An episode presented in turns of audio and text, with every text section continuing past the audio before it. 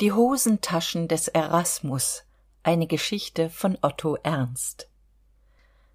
Erasmus ist nämlich mein sohn. Ich schicke vorauf dass er gesund und normal gestaltet ist aber in bekleidetem zustande zeigt er von zeit zu zeit an den oberschenkeln unförmliche bedrohlich anwachsende wülste wenn diese eine gewisse ausdehnung erreicht haben pflegt meine frau sehr vergnügt zu mir hereinzukommen und zu sagen du wir müssen mal wieder seine hosentaschen ausräumen. Es hat sich schon wieder ein ganzes museum darin angesammelt. Ich darf voraussetzen dass meinen lesern die hosentaschenzustände eines achtjährigen buben im allgemeinen bekannt sind.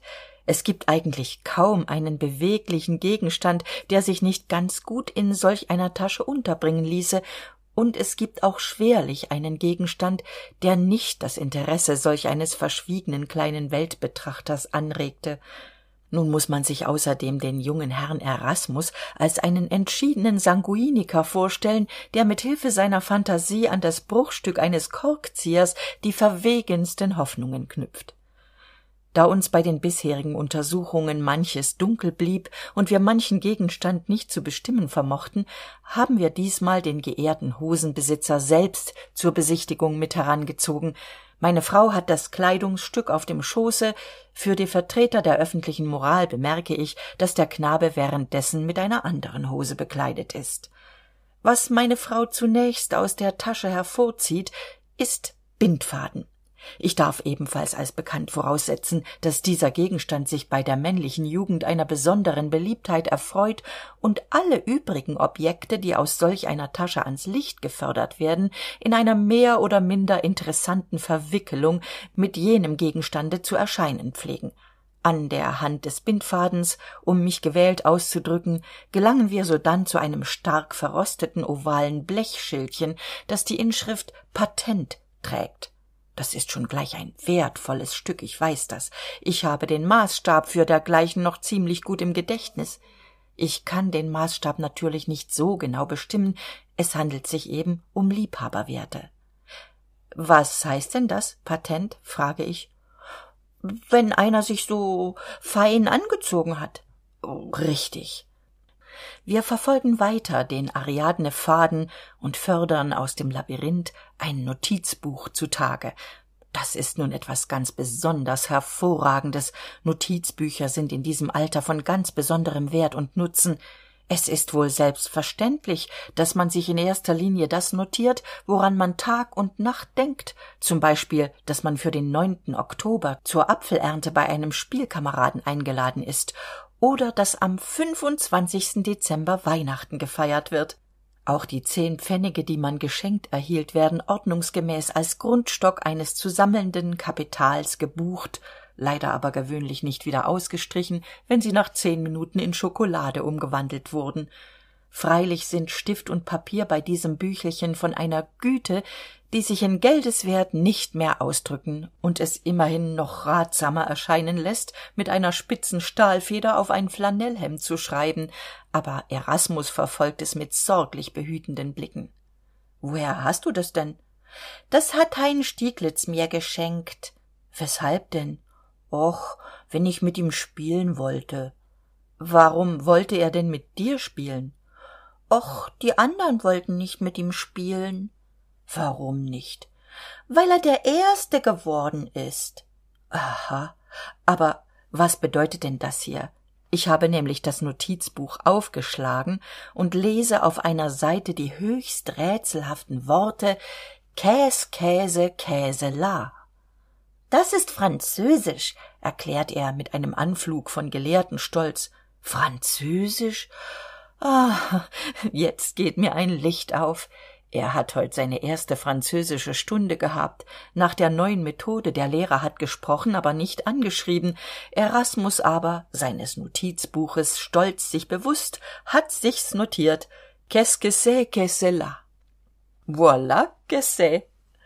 qu'est-ce que c'est que cela voilà que c'est mit hilfe des bindfadens fördern wir nunmehr ein kleines scharnier von einem deckelseidel in inniger verbindung mit einem stück schusterpech zutage. Aber erasmus ferkel ruft meine frau und betrachtet nasrümpfend ihre finger. Er aber starrt sie an mit schuldlos erstauntem blick als wollte er sagen wieso? Was ist denn los denn er lebt und webt ja noch im lautersten ursprünglichsten pantheismus.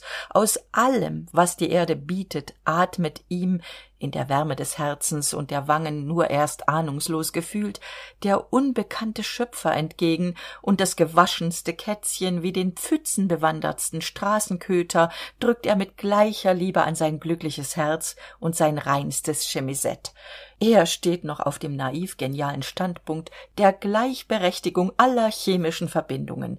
Und die paradiesische unschuld die noch nicht weiß was rein und schmutzig ist ist noch nicht ganz durch unsere ästhetischen engherzigkeiten verscheucht. Was willst du denn mit diesem stück von einem bierglasdeckel machen? Och wenn ich den deckel dazu finde dann mache ich das auf mein milchseidel. Das ne idee famos aber sag mir bescheid wenn du den deckel gefunden hast. Kannst du denn überhaupt so was machen? Ja das ist man ganz leicht. Hm das ist richtig. Ich hab auch als kleiner junge sämtlichen handwerkern ihre sämtlichen künste abgeguckt. Es ging alles so nett und leicht. Ich wäre so gern tischler schlosser schmied schuster maurer hutmacher maler und alles andere außerdem gewesen wenn meine phantasie ein werk entworfen hatte so war's auch schon fertig und ich spielte damit. Ich hobelte ohne hobel klebte ohne leim malte ohne pinsel lötete ohne kolben und flamme und beschlug die wildesten pferde alles in gedanken. Und die werke unserer phantasie spielen anmutiger mit uns als wir mit den wirklichsten dingen. Auch mit ruhm und macht und geld spielt es sich ja hübscher in der phantasie als in wirklichkeit alles wiederholt sich nur im leben. Also freu dich nur an deinem deckelglas. Nachdem wir nun noch aus dieser tasche eine mundharmonika ein kleines weingeistthermometer und einen soldaten von der bleiernen kavallerie gehoben haben bemerken wir an der lanze dieses ulanen eine deutsche fünfpfennigmarke. Pardon eine norddeutsche fünfpfennigmarke. Eine furchtbare ahnung spannt meine nerven. Was soll die denn frage ich die sammel ich erklärte er ganz unschuldig. Mein sohn spreche ich und lege mit ehrwürdig großer geste die vaterhand auf seine schulter. Ich will es keineswegs als unmöglich hinstellen dass die sammler von briefmarken und trambahnbillets irgendeinen gedanken daneben haben. Der mensch soll nicht hochmütig sein. Was wissen wir zum beispiel vom seelenleben des meerschweinchens oder des laubfrosches aber bei einem erben meines blutes dulde ich briefmarkensammeln nicht. Darin erlaube ich mir nun despot zu sein. Willst du schöne dinge sammeln? Sehr gut. Willst du lehrreiche dinge sammeln? Tiere pflanzen und dergleichen? Auch gut. Aber briefmarken sammeln ist ausgesprochene antikultur und darauf steht bei mir enterbung. Der junge verfärbt sich man weiß ja wie es geht. Erst kommt das krikri und das monokel dann das sammeln von briefmarken und pferdebahntickets und schließlich der klerikalismus ohne dass man sich die übergänge merkt. Meine frau hat sich inzwischen an die erschließung der anderen tasche gemacht und mit diversen muscheln und hosenknöpfen auch eine zusammengedrückte kapsel von einer weinflasche an den tag gebracht. Und was willst du damit? Die will ich verkaufen verkaufen. Ja willi steinmann sagt wenn man n pfund davon hat dann kann man sie verkaufen und das geld will ich mir dann aufsparen. Und dann seh ich zu dass ich immer mehr dazu krieg bis ich fix reich bin. Ah daher pfeift der wind. Er hat offenbar von jenen gemeinnützigen geschichten gekostet in denen immer erzählt wird wie irgend jemand schon als sechsjähriger knabe jede stecknadel aufhob jede gänsedaune für ein künftiges kopfkissen reservierte und so schließlich ein ungeheuer großer reicher und berühmter kaufherr wurde ich habe nie die überzeugung loswerden können dass diese geschichten von spekulanten bankdirektoren testamentsvollstreckern schwankdichtern und ähnlichen leuten erfunden worden sind um die anderen leute von der fährte abzulenken. Mein junge wenn du der sohn deiner eltern bist so wirst du diesen fremden tropfen in deinem blute bald wieder hinauswerfen. Davor ist mir nicht bange. Stecknadeln sammeln liegt nicht in der familie na und wenn du nun fix reich bist was dann? Dann kauf ich mir kühe und ochsen und n geographiebuch so bei mir war es immer ein schloss das wollt ich mir bauen wenn ich reich wäre ich sehe noch heute die breite schimmernde marmortreppe auf deren oberster stufe ich stehe als ein grand seigneur um im nächsten augenblick mit vornehmer gelassenheit hinabzusteigen. Oder ich lag auf einem ruhebett hingestreckt und sah durch hohe bogenfenster weiße wolken durch blaue himmelsfluren ziehen. Langsam so langsam. Oder ich hielt auf der zugbrücke hoch zu pferd die faust auf den schenkel gestemmt und sah in einem blick täler und berge wälder und ströme. Ich möchte fast mit lessing glauben dass es eine wiedergeburt in dieser welt gibt dass wir mehr als einmal auf dieser erde erscheinen vielleicht daher diese leisen fernen geheimnisvollen erinnerungen die wir uns nicht erklären können. Und ich fürchte ich fürchte ich bin vielleicht im dreizehnten jahrhundert oder so ein wenig beschäftigter junker gewesen. Ich habe seitdem noch immer eine merkwürdige neigung mit dem schauen nach schwebenden wolken und mit dem reiten durch rauschende täler meinen unterhalt zu verdienen während diese erinnerungen schnell wie ein schwalbenflug vor meinem inneren blick vorüberziehen stößt meine frau plötzlich einen heftigen schrei aus und springt vom stuhl empor. Sie muss auf etwas entsetzliches gestoßen sein denn sie ist von natur sehr mutig. Sie würde ihr kind aus dem rachen des löwen reißen wie jene berühmte mutter von florenz. Es muss etwas furchtbareres sein als ein löwe. Und so ist es es ist ein gemeiner mistkäfer geotrupes der corarius den meine frau von ihren fingern fortgeschleudert hat und der jetzt langsam auf den dielen dahinkriecht o mein käfer jammert erasmus das krabbeltier ist aus einer streichholzschachtel entwischt und hat sich frei in der hosentasche ergangen. Während meine frau noch immer ein bisschen weiß um die nase ist hat erasmus das tierchen aufgenommen und lässt es mit geradezu wissenschaftlicher kaltblütigkeit und vorurteilslosigkeit über seine finger krabbeln. Wozu hast du den denn gefangen? Für ne käfersammlung na weißt du das halte ich eigentlich für unnötig. Du kannst ihn dir auch so ordentlich ansehen und dann kannst du ihn jedes jahr in ungezählten mengen wiederfinden. Wenn's etwas seltenes wäre wollte ich nichts sagen. Was selten ist muss immer dran glauben. Aber das verstehst du noch nicht. Also ich denke du lässt ihn laufen hä? Andere mistkäfer wollen auch leben mit schnell aufblitzendem blick sieht er mir forschend in die augen dann lächelt er und betrachtet verstohlen seine hände. Sie sind heute zum zweitenmal gewaschen und zum drittenmal schmutzig. Er gebraucht sie ungeniert und fleißig wenn er in haus und garten feld und wald naturforschend sich ins all versenkt. An den gegenständen die der zweiten tasche entstammen zuletzt an der streichholzschachtel sowie an der rechten hand meiner frau ist uns mehr und mehr eine merkwürdig übereinstimmende röte aufgefallen. Jetzt kommen wir auch dem ursprung dieser farbe nahe. Ein beträchtliches stück rötel hat offenbar schon ein paar tage in diesem raume zugebracht und dessen wände mit einem gleichmäßigen rot bedeckt. Endlich findet sich noch ein schön abgeschliffenes eirundes rollsteinchen vom meeresufer. Was ist denn das? Das ist n glücksstein ein glücksstein. Das kann stimmen. Wer sich an solch einem steinchen freut der ist glücklich.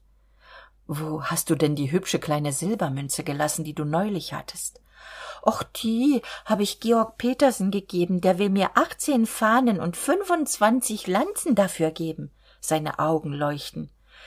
Ja das sind so die augenblicke in denen einem das herz ein wenig groß und das auge pardon ein wenig warm wird denn man denkt an die vielen male dass dieser junge mann in seinem leben noch betrogen werden wird. Was wird dem sein guter glaube noch kosten? Man fragt sich ob man nicht unrecht tut wenn man einem kinde sagt sei immer wahr. Ob man es nicht wehrlos macht. Man sähe es so gern das gebot der wahrhaftigkeit befolgen und man sieht dabei alle die leiden voraus die dann seiner warten. Also dem achtjährigen schon sagen paß auf dass du nicht betrogen wirst? Nein. Nein es lieber der zeit überlassen die schließlich doch den arglosesten warnt. Bei manchem braucht's freilich viel zeit. Und dann ist ja auch der mensch so genial konstruiert dass er einen merkwürdig großen wert darauf legt nicht aus fremdem schaden zu lernen sondern selbst betrogen zu werden. Und dann ist es ja auch vorteilhaft sich mäßig betrügen und belügen zu lassen zu viel ist freilich hier wie überall vom übel. Wer gar zu leicht zu betrügen ist der verleitet schließlich auch honnete leute. Die sagen dann na wenn er selbst nicht anders will? Man glaubt nicht wie verderblich ein einziger vertrauensseliger für ein ganzes rudel von ziemlich anständigen menschen werden kann. Aber sonst die leute vom adel haben ganz recht. Sich mäßig betrügen lassen gehört zum adel. Wer einen rock zu vierzig mark für fünfzig mark verkauft wer im niederen oder höheren pferdehandel einen gentleman hineinlegt oder wer das drama eines rivalen aus dem spielplan hinaus intrigiert damit er noch ein bisschen mehr ruhm mit tantiemen ergattere und wer sich bei alledem steif und fest einredet klugheit und vorteil seien auf seiner seite und nur auf seiner seite ja wer wollte solch einem armen teufel das kleine vergnügen des betruges nicht gönnen man zahlt je nach seinen verhältnissen die zehn pfennige oder die zehn goldstücke oder die zehn braunen scheine. Und wenn man den betrug merkt lacht man sich ins fäustchen und freut sich dass man keine wanze ist und was einem leid tut ist nur der arme kerl der nun womöglich ganz stolz ist auf seinen coup meine frau und ich haben beschlossen dem jungen herrn ein eigenes schubfach zur verfügung zu stellen damit er darin seine kinderwelt baue. Nach meinem eigenen jungentum zu schließen wird er allerdings die hosentasche vorziehen. Das verhältnis zu den dingen ist hier ein intimeres. Man hat auch alles für den ersten griff bereit und nett beisammen. Kreisel mistkäfer äpfel und schusterpech. Und dann die hauptsache es liegt nicht offen vor aller augen da obwohl wir höchst diskret verfahren sind mit dem geheimschatz des prinzen erasmus und uns das lachen tapfer verbissen haben erschien unser vorgehen doch als eine indiskretion zu empfinden. Es war eine sache der scham für ihn. Und man soll auch nicht einfallen ins land der kinderseele. Man soll es behutsam anstellen dass sie einen selbst hereinziehen. Wenn ihr entzücken einmal recht groß ist tun sie's schon. Eine zart gebaute welt das kinderparadies. Ein einziger rauher hauch aus der kalten welt der erwachsenen und tausend blüten fallen auf einmal von seinen bäumen. Es gibt ein wunder das ist so groß wie ein pfennig rund wie die sonne und mild glänzend wie der mond. Du bewegst es ein wenig und versteckte farben leuchten daraus hervor das durchsichtige grün des nordmeers die röte des abendhimmels lass aber ein paar unrechte und grobe finger darüber kommen und es verächtlich auf den tisch werfen. So ist es ein armseliger perlmutterknopf